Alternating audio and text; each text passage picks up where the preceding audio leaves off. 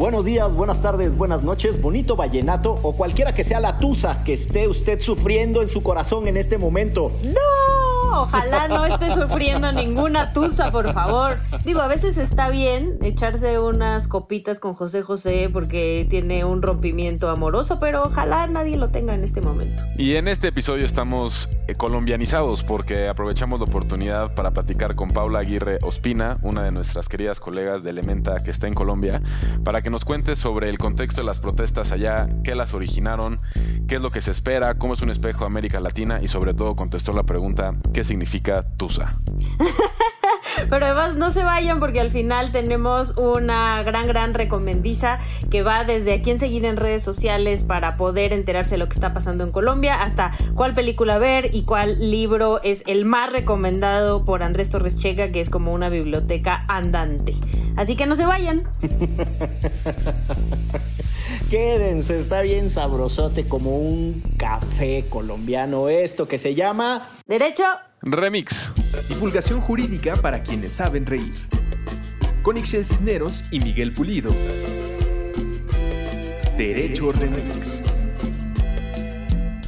Bienvenidas y bienvenidos a una emisión más del podcast que paraliza el mundo jurídico, el mundo sociológico, el mundo político, el mundo cultural, que paraliza el mundo mundial. Derecho Remix. El mundo universal. Traigo un montón de energía, ando bien, ando bien sonriente, ¿eh? nomás les aviso. ¿Qué te metiste, muchacho? ¿Qué te metiste tan temprano? Nada, nada, nada que se pueda decir al aire.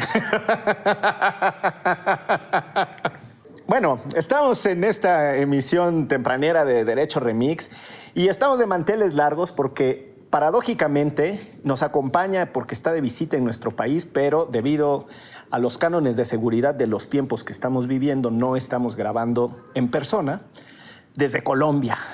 Sí, señoras y señores, Paula Aguirre Ospina. Destacada abogada integrante de Elementa, una de nuestras instituciones favoritas. Que suenen los vítores y la algarabía de la muchedumbre y el gentío de gente. Bienvenida, Pau. Hola, ¿cómo están? Gracias a ustedes por la invitación, qué chévere acompañarles y pues lástima que no podamos grabar juntas y juntos, pero al menos nos podemos acompañar cerquita. Oye, para dejar testimonio de que efectivamente es colombiana, empezó diciendo un chévere Ah, claro. que si no fuera suficiente con su apellido Ospina, el 700% de los habitantes de, de Colombia se apellidan Ospina, ¿no? Los otros Restrepo.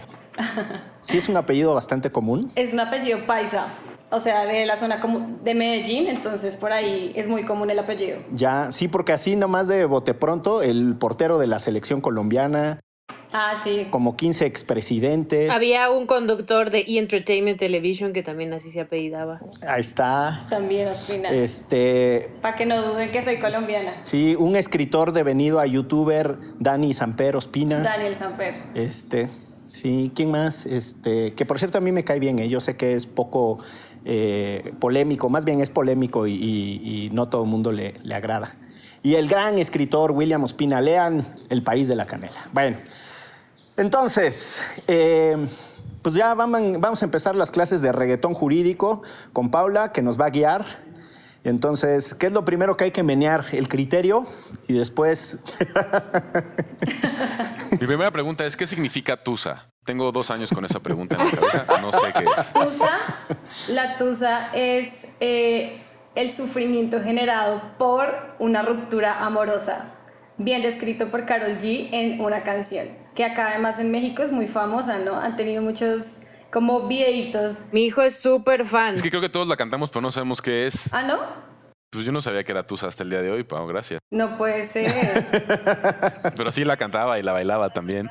Cuando tengan ese dolor que genera romper relaciones, pueden decir ahora en adelante que tienen tusa. ya, o sea, es como el despecho o el desamor. Es el despecho, es el despecho. La verdad, honestamente, espero no volver a sentir la tusa en mucho tiempo.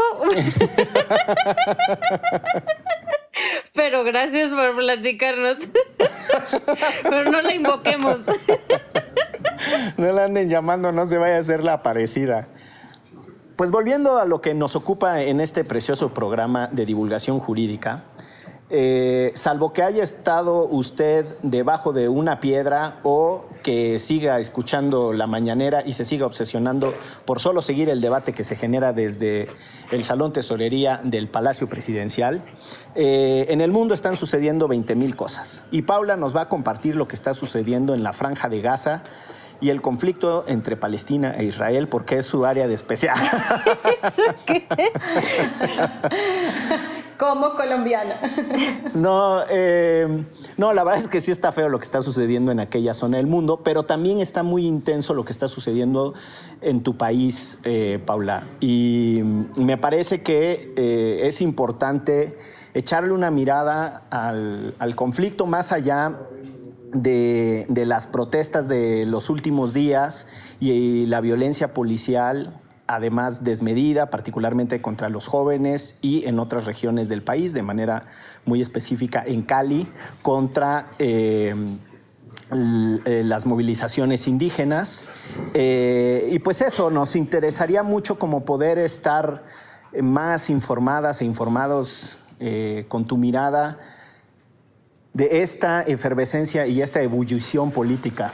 Pues bueno, ¿qué les cuento? Eh, Colombia viene con una historia de desigualdades, reclamos sociales, económicos y de inconformidad de las medidas como abordadas desde eh, el establecimiento, podría decirse así, como para no achacárselo tal vez a sectores específicos, pero que tienen responsabilidad en las sensaciones que se han generado en la sociedad en general esto eh, explotó, estalló definitivamente y contrario a lo que muchas personas creen, no estalló ahorita recientemente este año, sino que estalló incluso desde 2019 con las protestas que tuvieron lugar hacia finales del año. Eh, lastimosamente estas protestas empataron con eh, todo el tema de pandemia y creo que esto disminuyó mucho como los ánimos de la gente y pues claro, esto llevó en el caso colombiano un montón de restricciones para la movilidad, a diferencia del escenario de México que no tuvieron cuarentenas estrictas ni toques de queda. En Colombia las medidas sí fueron demasiado estrictas en su momento y esto impactó pues definitivamente eh, eh, la protesta en, ese momento.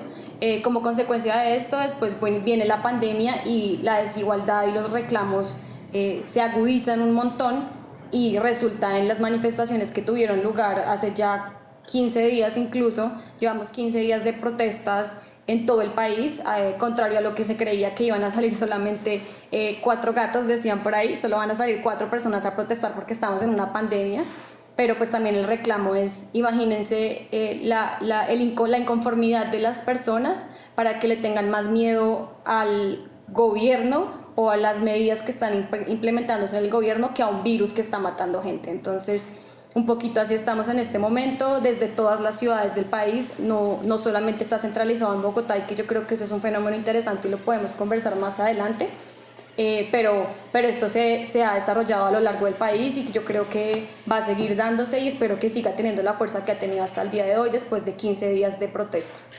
Oye, Pau, a mí me gustaría hacerte un par de preguntas sobre este contexto que mencionas, porque desde acá en México uno lo que lee es que lo que como la gota que derramó el vaso o la pólvora que explotó para estas protestas fue una reforma fiscal que presenta eh, el presidente eh, Duque y que tenía ciertos asegúnes esta, esta, esta, reforma, esta reforma fiscal. No sé si nos puedes platicar un poquito más de qué es y qué tanto realmente las protestas ahora en la calle están relacionadas con esta reforma fiscal y, y, qué tanto en realidad se relacionan con lo que mencionabas, que yo no lo tenía presente, que son las protestas de finales de 2019.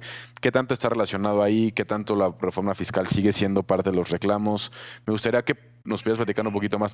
Yo creo que la reforma fiscal o la reforma tributaria, que además tenía un nombre bastante eh, chistoso, un eufemismo muy chistoso que se llamaba Ley de Sostenibilidad eh, como Solidaria, si no estoy mal.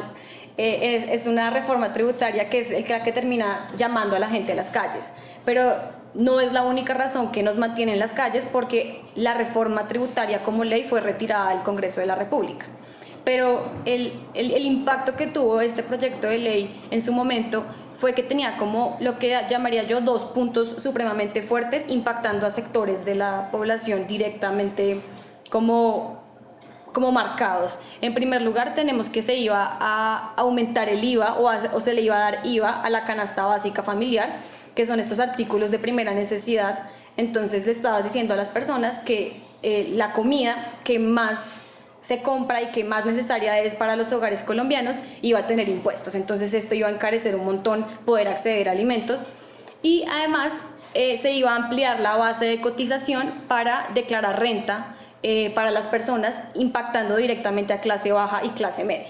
Entonces esto saca a, la, a, la, a las personas a, a, las calles con un reclamo de porque sigue omitiéndose la importancia o la posibilidad que tienen los ricos de financiar eh, bajo impuestos cualquier tipo de necesidad económica que tenga un país, porque sí, lo cierto es que se necesita una reforma tributaria, el país necesita financiarse y necesita una reforma tributaria, pero no a costa del sacrificio o del impacto a las clases medias y bajas.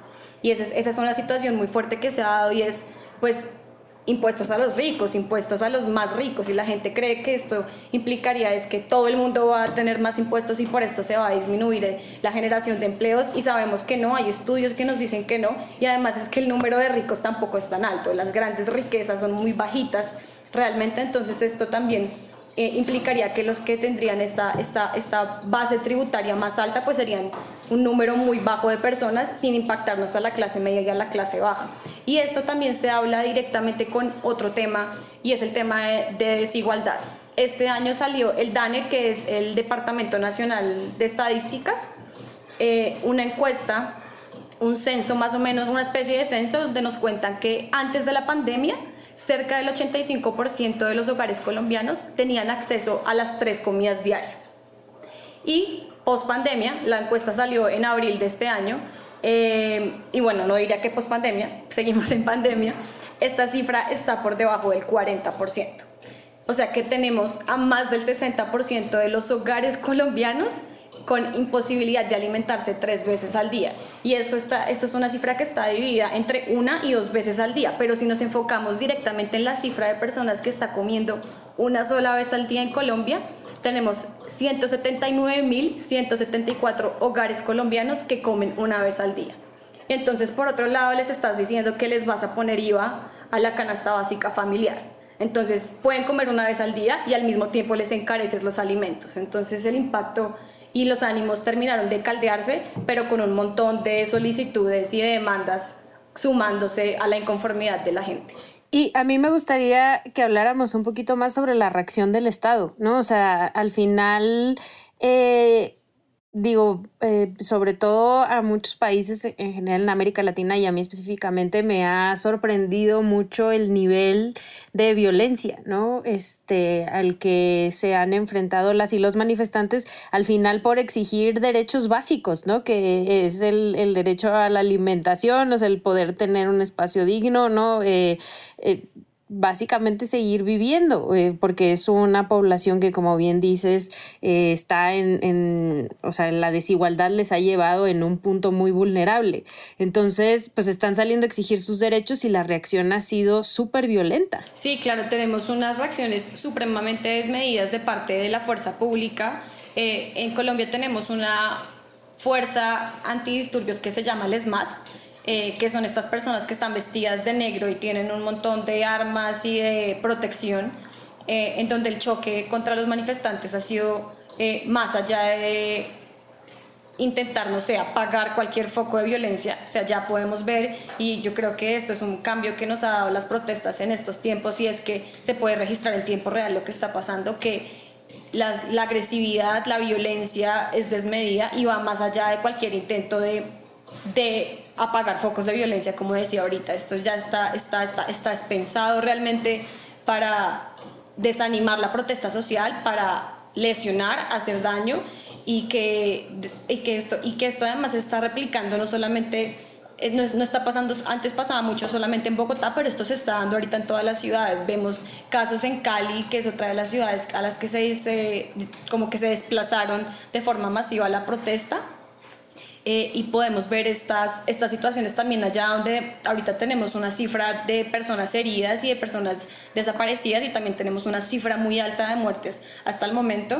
Y lastimosamente sabemos que esto va a aumentar porque por un lado, las personas siguen manifestándose y siguen congregándose en sitios de forma masiva, pero además la policía, el SMAT y el ejército, porque además está militarizando también, tienen esa presencia ahí todo el tiempo generando miedo y zozobra en las personas que están protestando. Y para allá iba mi otra pregunta, porque además hay integrantes, o sea, personajes de la política llamando no solo a reprimir estas manifestaciones, sino también... Eh, bueno, o sea, tienen una historia de paramilitarismo importante, ¿no? Entonces, llamando a los propios paramilitares a detener a las manifestaciones. Entonces, cosas que están fuera del Estado, pues, ¿no? O sea, unas estructuras tremendas y terribles, súper violentas que ha tenido Colombia y ahora llamándoles para que salgan a defender a su país, ¿no? Y a detener, entre comillas, obviamente, y a detener las manifestaciones. Claro, esto ha generado también un impacto súper fuerte porque como tú lo dices, sí tenemos este fenómeno de paramilitarismo que ahora lo tenemos un poco como encubierto por ahí bajo ciertas estructuras, pero es un llamado directamente a la sociedad civil de vayan a defender a su fuerza pública, vayan a defender a su policía, a su ejército, aparte también ese sentido como de apropiense de su fuerza pública es supremamente fuerte eh, eh, acá, o pues bueno, en Colombia. Eh, porque también tenemos específicamente el caso de Pereira. El alcalde eh, hizo un comunicado, o no me acuerdo si fue como una especie de alocución diciendo eh, tenemos que defender a nuestra fuerza pública, nuestra policía, nuestro ejército, la protesta social no puede continuar. La consecuencia de esto, un grupo de personas pasan en una camioneta disparando a un grupo de personas que estaban bailando en las calles y tenemos eh, heridos y como consecuencia Lucas, que fue una de las personas como que se volvió muy visible a partir de lo que pasó, porque tenemos videos de él protestando, bailando en las calles, eh, hablando con los policías, dándole la mano a los policías como forma de encontrar también puntos en común con las personas que estaban cuidando la protesta social, em, pues perdió la vida la semana pasada. Entonces, em, tenemos ese fenómeno que además alimenta todos los odios y diferencias y violencias, además que ya se vienen presentando. Oye, Pau, a mí me gustaría ir precisamente a ese tema de las protestas diferenciadas y en dos partes del país y por parte de dos sectores. Pero antes me permitiré hacer un brevísimo paréntesis porque ese es un gusto que me doy en este podcast. porque se puede. Exacto. No, porque mencionaste una palabra en el nombre de la ley, eh, sostenibilidad solidaria, dijiste, ¿no? Como concepto. Entonces, eh, me llamó la atención porque Colombia tiene un concepto en su constitución que es la sostenibilidad financiera o sostenibilidad fiscal. Y ese ha sido un tema de mucha discusión que tiene un lado bueno, la verdad es porque las generaciones futuras no pueden participar en las, es una obviedad lo que estoy diciendo, ¿no? No pueden participar en las discusiones del presente sobre lo que se hace con la deuda pública. Pero si alguien se vuelve loco y contrata un montón de deuda pública, está embargando el futuro. Entonces, la noción de sostenibilidad financiera desde una lectura de protección a las generaciones futuras y no pasarse de lanza con ellas porque no tienen representatividad en el presente, es un concepto bonito y es un concepto que en realidad inventaron los alemanes y tal. Pero a los colombianos se les convirtió como en una obsesión eh, del consenso de Washington, así de estabilidad fiscal a todo lo que da y déficit cero, y lo alegan constitucionalmente desde una perspectiva de derecho, ¿no? De yo tengo derecho a que mi Estado nunca se endeude, nunca no sé cuál, y esa es una particularidad, eh, nada, me salió mi nerd presupuestario del pasado, disculpen. Este, cerrado ese paréntesis, a lo que me, a lo que me gustaría ir es justo a este tema de que son dos grandes sectores los que se están movilizando, ¿no? O sea, un, grupo de jóvenes en algunas ciudades y las movilizaciones eh, indígenas, sobre todo en la región de Cali, me corregirás tú, pero también el, el alcalde de allá, que es, es, uno de los famosos independientes, o sea, de estos alcaldes independientes, también es Ospina, ¿no? Sí. por, si, por, si, fuera poco, échenme otro Ospina. Y ahí, ahí la, disputa es otra. Y mucha de la violencia de los paramilitares en realidad va contra la resistencia indígena, eh, contra la minga. También me gustaría que nos pudieras decir un poquito de, de, e, ese otro conflicto que en realidad está eh, emergiendo ahorita otra vez, pero que tiene sus propias raíces históricas. Sí, pues yo lo podría resumir en, en, pocas palabras en un tema de clasismo y racismo. Aquí se, se, tiene o se esconde mucho esa, esa, esa situación y es una realidad en el país y es ay, nosotros no somos racistas, no somos clasistas como creen si tenemos tantas personas indígenas, pero no, los alegatos de las personas que se están creyendo afectadas por la presencia de la minga van más allá de cualquier cosa relacionada con la protesta social y se divide entre indígenas y ciudadanos. Así se describe desde los medios de comunicación y desde la sociedad. Ay, cabrón. Es muy fuerte. Entonces uno veía titulares como eh, ciudadanía versus indígenas. Entonces, hay desde, desde, ese, desde esa primera lectura muy fuerte y también muy dolorosa, se puede leer una realidad que está como no tan escondida, pero por lo menos está saliendo a relucir en estos momentos y es que la Minga tiene un poder de representación muy grande y una fuerza de movilización muy importante en el país. Eh, desde 2019 se movilizaron y llegaron a las ciudades capitales a mostrar el apoyo a las protestas sociales y este año se unieron de nuevo. Claro, Cali les quedaba mucho más fácil para poder desplazarse que tal vez Bogotá. Llegaron a Cali y el fenómeno que se ha dado de violencia contra la minga también derivó, como hablábamos ahorita, en personas eh, civiles disparándoles a, a, personas eh, que integran la minga. Entonces, también vemos esas reacciones directamente eh, de violencia, no solamente desde la policía y del ejército, del ejército, sino también desde la sociedad.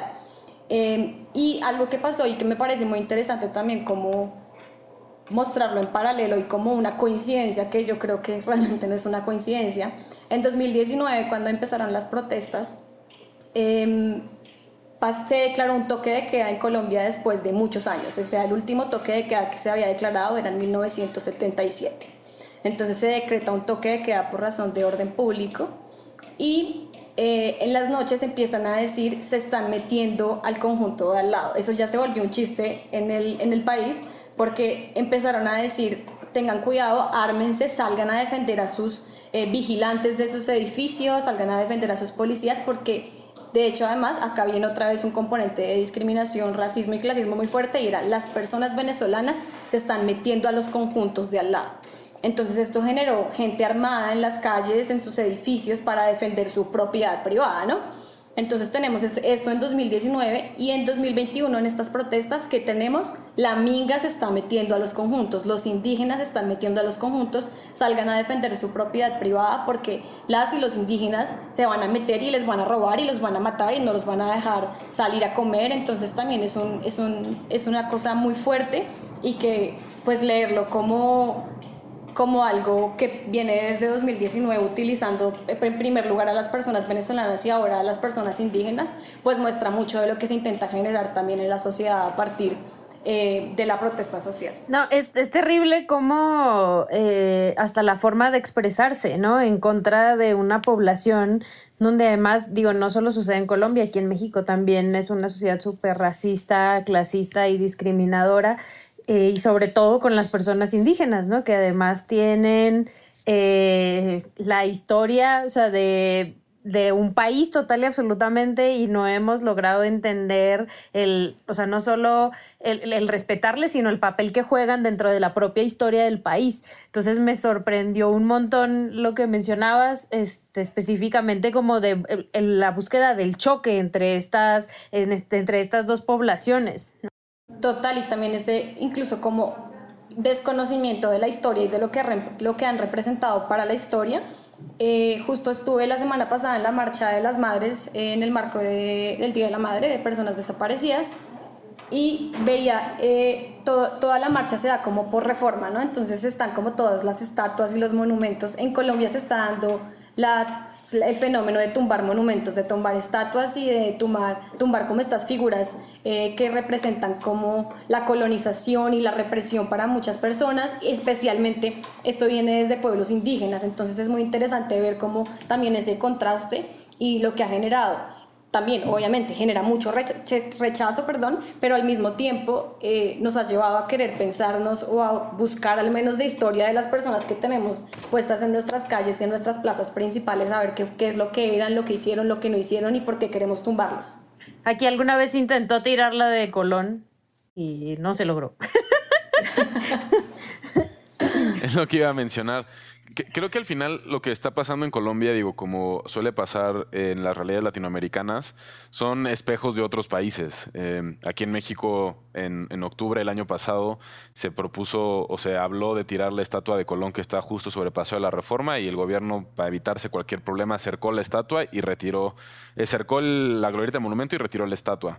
Y la otra cosa que creo que, que nos está adelantando Colombia es el contexto que se va a dar en términos políticos post pandemia, que tiene que ver con estados que se endeudaron para solventar cuestiones relacionadas con eh, el encierro, la cuarentena, la pandemia, etcétera, y que para poder resarcir los daños de esas deudas se van a tener que promover reformas fiscales y, esas reformas fiscales seguramente serán reformas que no sean eh, progresivas, es decir, no sean reformas que planteen o busquen eh, solventar las, los problemas financieros de las personas más vulnerables y que busquen ciertas, en realidad, eh, facilidades para sectores acaudalados, etc.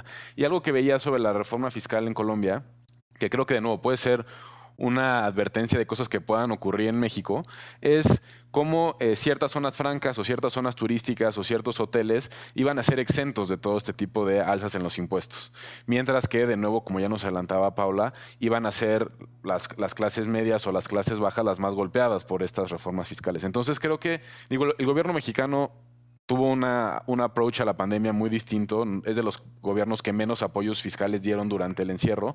Pero creo que podemos ver o, podemos pensar que en otros países donde sí se endeudaron vengan este tipo de reformas fiscales porque las élites políticas y las élites económicas pues van a hacer todo lo posible para no verse eh, afectados bajo eh, este supuesto de nosotros somos generadores de empleos. Entonces mejor ayúdenos para motivar. Esta, esta idea muy eh, riganesca de la de la economía que, que cae a, cuentagotas hacia todas las clases sociales. Pero creo que eso es lo que se nos adelanta y creo que Colombia es ese, o sea, puede ser ese, ese ejemplo o ese laboratorio de lo que pueden ser estas, este tipo de reformas para el resto de nuestros países. Y que además en México ya sucede, ¿no? O sea, por ejemplo, aquí tenemos un montón de impuestos que afectan a la, a la clase media, a la clase baja, pero no tenemos el impuesto a las herencias, ¿no? O este, eh, siempre que hay algún con el quiebre de los bancos, ¿no? el rescate a la banca, el rescate a... El rescate siempre es a quienes más tienen y normalmente esos rescates no llegan para, para ciertas poblaciones que han estado en vulnerabilidad por muchos años. Les propongo que con ese mm, elogio a la postura de la 4T que acaba de hacer Ixchel, de, se está repartiendo a los de abajo, ya el rescate no es para los de arriba, este, vayamos a una brevísima pausa y regresemos a esta inmersión eh, reggaetonera y vallenata y de música llanera también. Un abrazo al Cholo eh, Valderrama, gran músico de, de música llanera. Volvemos, porque esto es... Derecho. Remix.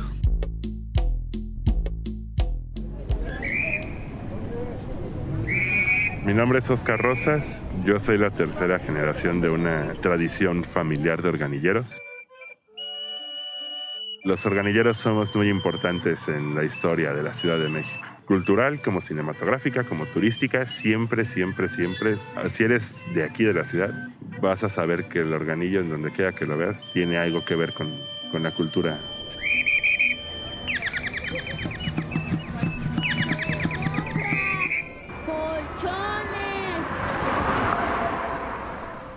Nuestro trabajo se ha visto muy afectado por la pandemia, pues hay sitios de trabajo que ya no están abiertos. Hay días en los que no nos va bien. Mamá que es discapacitada, pues se dedica a esto. Hay días en los que ya no se siente en un estado de salud tan favorable, pero aún así tiene que venir. Esta situación cada vez afecta más. Lamentablemente ah, hubo decesos de nuestros compañeros que salieron a buscar el, el sustento, ¿no? Día con día. Nosotros tratamos de alegrar el día de la gente de una u otra forma, acompañarlos y esta vez nosotros requerimos el apoyo de toda la gente para que pues sigamos laborando y sigamos teniendo el sustento para nuestras familias. ¿Cómo ayudarnos? Hay muchas formas. Puedes donar en la página de donadora.org, diagonal despensas para organilleros. Toda la ayuda es buena. Gracias, joven. Gracias, caballero.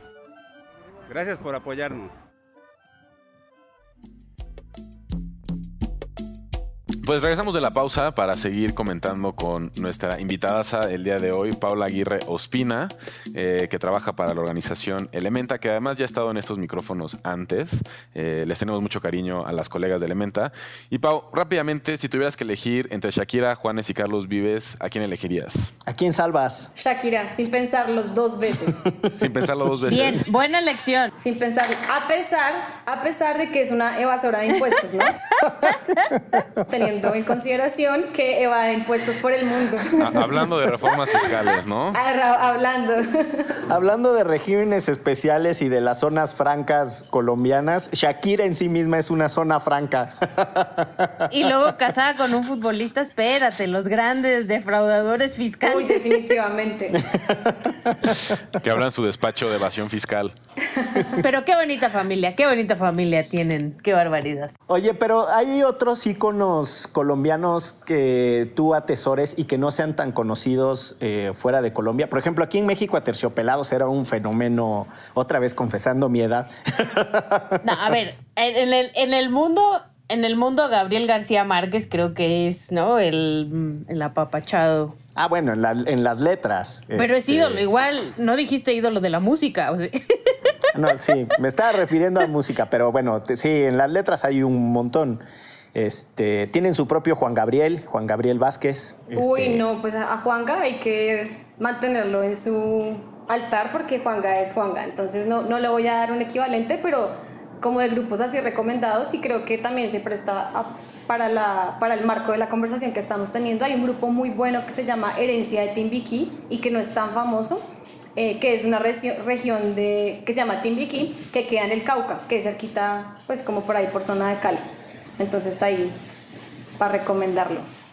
Bueno, pero regresemos a lo que nos ocupa, que no es cualquier cosa, eh, nada más y nada menos que estamos desentrañando la complejidad político-social de Colombia. Y déjame preguntarte una cosa, Pau, que eh, no sé si tú coincidas en que puede tener algún grado de conexión, y es que eh, los últimos procesos políticos colombianos han venido en cierta medida pronunciando esa polarización por distintas razones.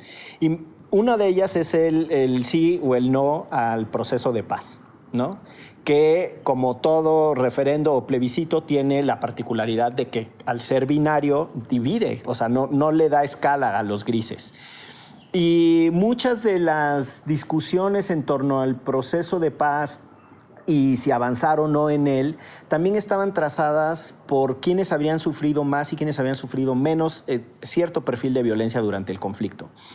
Y no estoy diciendo que eh, amplios sectores de la población urbana colombiana no lo hubieran sufrido, pero eh, hay una particular violencia en ciertas regiones, eh, para pronto el Chocó, ¿no? Este, que es brutal y la cantidad de, líderes sociales, comunitarios, este, eh, afrocolombianos, que las personas que han sido asesinadas, es para volarle la cabeza a quien sea. Es más, es una pésima expresión para referirme a lo que estoy tratando de, describir. Es, es algo en realidad muy intenso. Y ahí me gustaría un poco eh, saber cuál es tu lectura de precisamente de ese estado más generalizado de, las discusiones políticas de los últimos cinco o seis años y lo que está sucediendo ahorita con esa eh, matriz de clasismo y racismo que nos estabas contando. Pues bueno, de hecho, yo creo que hay que partir que, de que una de las principales eh, peticiones o solicitudes que se hacen en razón de las exigencias que representan la protesta social es cumplan el acuerdo de paz. Creo que ese es uno de los puntos específicos principales y que además hay algo muy interesante y es que las personas incluso están diciendo, se están dando cuenta que todo lo que está generando malestares, inconformidades y reclamos de parte de la sociedad eh, que, se está, que se está manifestando y que está protestando por todo lo que se está protestando, les están diciendo, ustedes se están dando cuenta que todo lo que están pidiendo está en el acuerdo de paz. Entonces, casi que el resumen y la exigencia es cumplan el acuerdo de paz. En el acuerdo está sintetizado un poco eh, las causas, las consecuencias y un poco orientadas también las soluciones que generarían eh, tal vez un poco como de diálogo más amplio de lo que se ha venido dando recientemente, que, que yo creo que también eso sintetiza un poco lo que ha representado en tiempo el paro en Colombia. Y es que llevamos en este, en este momento, llevamos a 15 días de paro y tenemos un tema de representación, que eso podemos hablarlo después o eso da incluso para todo un episodio eh, para, para hablar sobre esto, pero la representación, quiénes son estas personas que están llevando las voces de las exigencias de la sociedad que está en las calles a hablarlo cuando lo hablan con Duque o con los ministros eh, delegados para este tipo de conversaciones. Pero más allá de esto y como de todo este escenario que nos dejó y que nos preparó incluso desde el plebiscito, eh, yo, o sea, creo que definitivamente no soy fan de las consultas, creo que las, ese tipo de cosas no se tienen que consultar, se tienen que implementar. Y sé que tuvimos una conversación sobre esto, incluso en la que participó Checa, y es sobre consultas y plebiscitos, y yo digo no a las consultas sino a los plebiscitos, pero definitivamente esto dividió, eh, a pesar de que el acuerdo de paz tuvo modificaciones y que se hicieron arreglos a partir de las, de las exigencias de la campaña del no, eh, esto se representó igual o sea, estas causas existentes del conflicto siguen permaneciendo porque es que todo esto se, se basa en, en, inconformidades, en diferencias económicas, sociales, históricas, eh, que ha afectado directamente a poblaciones que no están en las capitales. Entonces tenemos a comunidades afro, comunidades campesinas, comunidades indígenas que en este momento están diciendo no más, no podemos más y necesitamos que, que nos cumplan además lo que se supone que nos deberían cumplir en razón del acuerdo de paz y pues que además nosotros hacemos parte de este país, ¿no?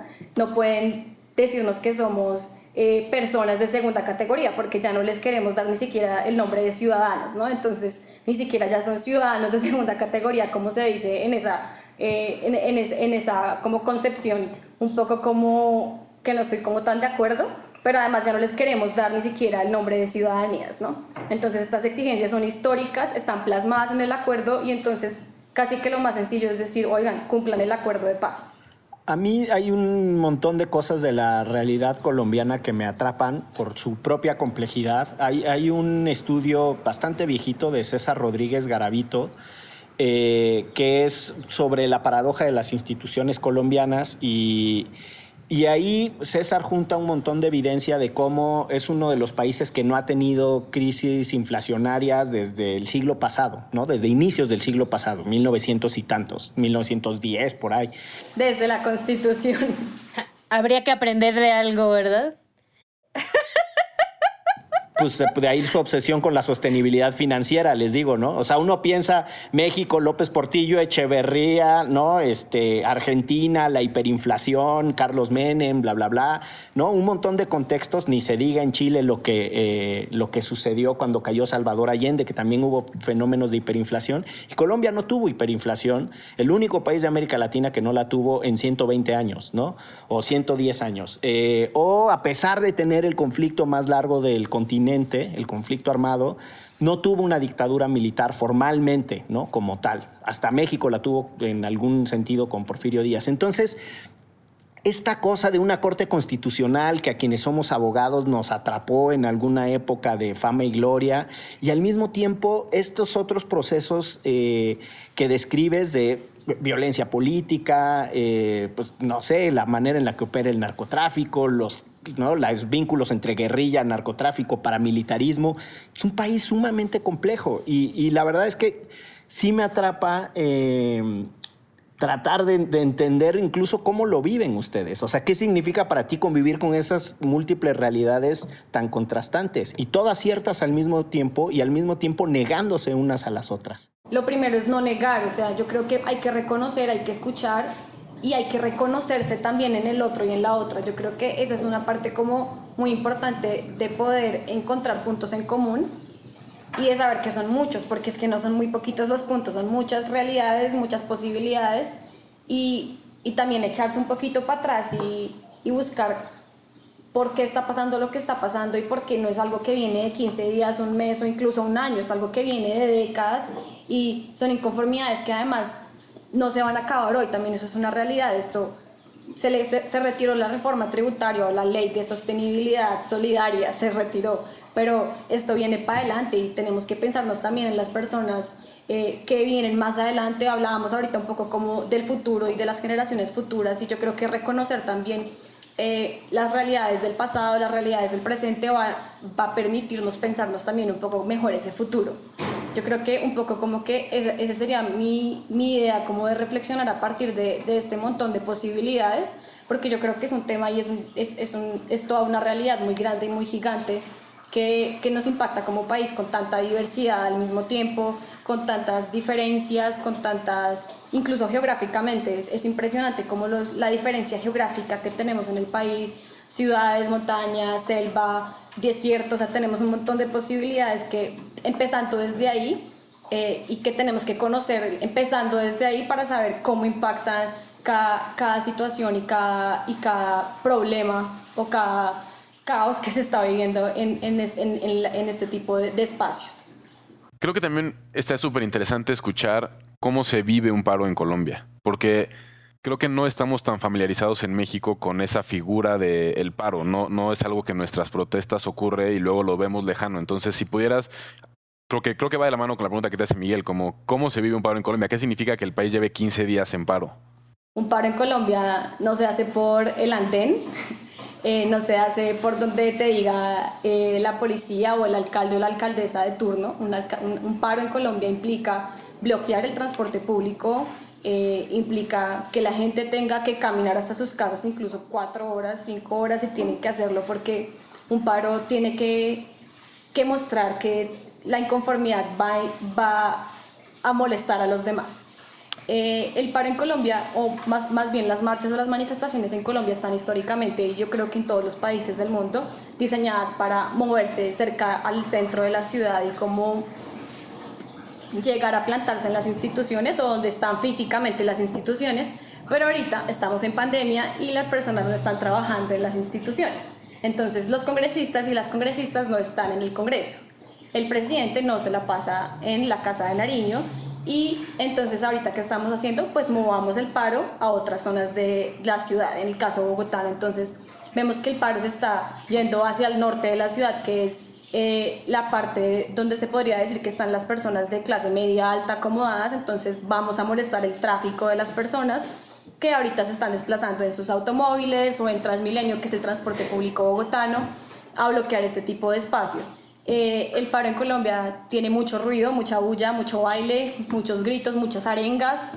Y también hay algo que lo conversaba de hecho la semana pasada con Checa y es más allá de que no todo el mundo apoye las manifestaciones públicas, la zona por las que se va moviendo las, las marchas, uno sí ve que las personas como de los edificios salen a apoyar o salen con la banderita o salen con sus carteles y eso eso creo que es una diferencia muy grande, como en el caso, pues lo digo personalmente por lo que vi la semana pasada en la Ciudad de México, me parece que ese, ese apoyo o esa solidaridad, hablando ya de la palabra solidaridad que la hemos usado tanto en este episodio, uno sí ve ese apoyo de parte de la sociedad, como de no puedo salir a acompañarte, pero saco mi cartel. Habían un montón de, de cosas muy bonitas, incluso como que llegaban eh, hasta los medios públicos como, como considerados eh, del establecimiento y eran médicos y médicas que sacaban sus carteles en medio de sus turnos que decían como ustedes creen que si no entuve a una persona que estaba en una fiesta no voy a cuidar con todo el gusto a una persona que está protestando por nuestros derechos entonces era un apoyo incluso a esos sectores en los que todo el tiempo oigan no salgan a manifestarse porque es que los médicos las UCIs los respiradores la pandemia y los médicos apoyando médicos que en la mañana hacían turno y en la tarde salían a marchar entonces un paro en este momento en Colombia implica unión, implica apoyo, implica también reunión, implica hablar, dialogar, organizarse y escucharse también. Casi lloro, casi lloro. Miren, miren, no, es, no estoy mintiendo. Ay Dios, pues ahí está, con esa em, evocación a la intensidad, a la efervescencia, al folclore y tristísimamente también a la violencia de lo que está sucediendo en Colombia. Vamos cerrando este derecho remix, Pau, pero no me gustaría hacerlo sin que participes de la tradicional recomendiza. Ese momento en donde se paran todos los corazones de todo el mundo, la gente saca sus libretas o sus libretos, no sabemos, y se ponen a apuntar eh, si quieres, te vamos a hacer la cortesía de dejarte hasta el final. Eh, Y no sé, Andrés Torres Checa, qué traigas para la recomendiza. Y si no traes nada, invéntate algo, mano. No, sí, sí traigo algo. Este, aprovechando que estamos hablando de Colombia, aunque me saldré de las protestas, pero hablaré mis recomendaciones sobre Colombia. Me gustaría recomendarles que lean a mi autor latinoamericano favorito, que es colombiano. No es Gabriel García Márquez porque me choca. Este, es caleño y es Andrés Caicedo. Entonces, si no han leído Andrés Caicedo, eh, creo que sería esta una buena oportunidad para que en su libreta apunten la tarea de comprar que viva la música, que es quizás su novela más famosa, y una compilación de cuentos eh, que salió ya post-mortem que se llama Cali Calabozo, que son varios cuentos que retratan diferentes realidades sobre la ciudad de Cali. Eh, espero lo disfruten y si lo leen, coméntenos en Antifaz qué les pareció.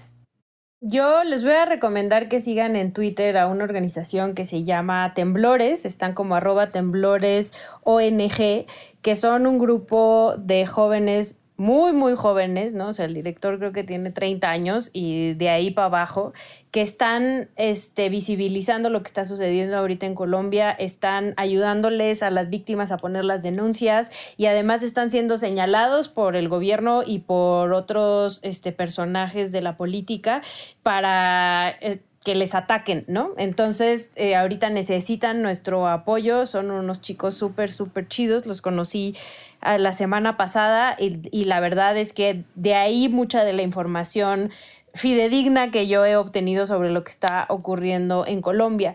Y la otra recomendación que les haría es que sigan, sobre todo en Instagram, a em, la Fundación Gabriel García Márquez, porque en la parte de periodismo hacen cosas bien padres, eh, no solo de cosas de Colombia, sino en general del mundo, pero tienen unas, este, una sección muy padre en Instagram de las fake news. Entonces te ponen una fake news y ya tú dices si es verdadera o falsa y después te la explican. Entonces está, está muy, muy, muy chida. Síganles en Instagram y también pues sigan a Temblores ONG en Twitter.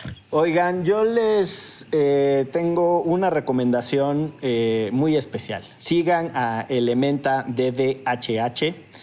Eh, es una organización que además eh, traza puentes entre las realidades de México y Colombia, no desde el lugar común y gratuito de, ay, sí, somos sociedades narcotizadas y bajo el azote de la violencia y los políticos corruptos, sino en realidad desde algunos desafíos eh, sociales, políticos, jurídicos más densos y lo hacen con un bonito lenguaje y su proyecto de Desintoxicando Narrativas es además eh, de no solo de una chulada excepcional, sino de una pertenencia que escandaliza. Entonces se las recomiendo. Pero mi otra recomendación, que es literaria, y con toda subjetividad, les recomiendo a mi querida amiga Vanessa Londoño. Vane tiene además un eh, artículo impresionante que se llama Una futbolista en la oscuridad. Eh, Vane es colombiana, es alguien a quien hay que seguir y está terminando un librazo que se llama Los Impares, que tiene que ver con la mutilación del cuerpo eh, y lo que sufren las víctimas. Es una metáfora de la literatura y el sufrimiento y la sociedad mutilada. Se ganó eh, el premio Aura, que es el premio que Paco Goldman hizo en, en tributo a su pareja que murió, muy jovencita, por cierto. Y Ivane se ganó ese premio y ha hecho algunos avances por ahí. Este, tiene una pluma privilegiada e insisto, que desde la subjetividad de mi cercanía afectiva y los favores emocionales que le debo a lo largo de mi vida, este, se las recomiendo. Y ahora sí, Paula, cierra con broche de oro. No, me la pusieron difícil, pero bueno, mi recomendación es una película, nadie propuso película. Eh, se, llama, se llama Pride, Orgullo. Eh, es una, yo la describiría como una comedia dramática, es británica y está basada en la alianza entre el movimiento de gays y lesbianas y las y los mineros contra el gobierno de Margaret Thatcher. Es una gran película y que muestra como estos puntos en común que se eh, encontraron en el marco de dos movimientos que se creía que no tenían nada en común y cómo terminan uniéndose, apoyándose y terminan riéndose y llorando también un poquito. Y es muy buena. y mi recomendación ñoña es eh, de una organización colombiana que se llama el CINEP, que es el Centro de Investigación y Educación Popular. Que tiene una base de datos eh, que recopila luchas sociales eh, de Colombia desde 1975 hasta hoy. Entonces es una gran herramienta para hacer esa revisión y también la, se puede dividir por actores sociales, eh, geolocalización súper detallada. Entonces es, es mi segunda recomendación. Pues muchas gracias, Pau. Vámonos, que esto fue... Derecho Remix. Divulgación jurídica para quienes saben reír. Con Ixel Cisneros y Miguel Pulido. Derecho Remix.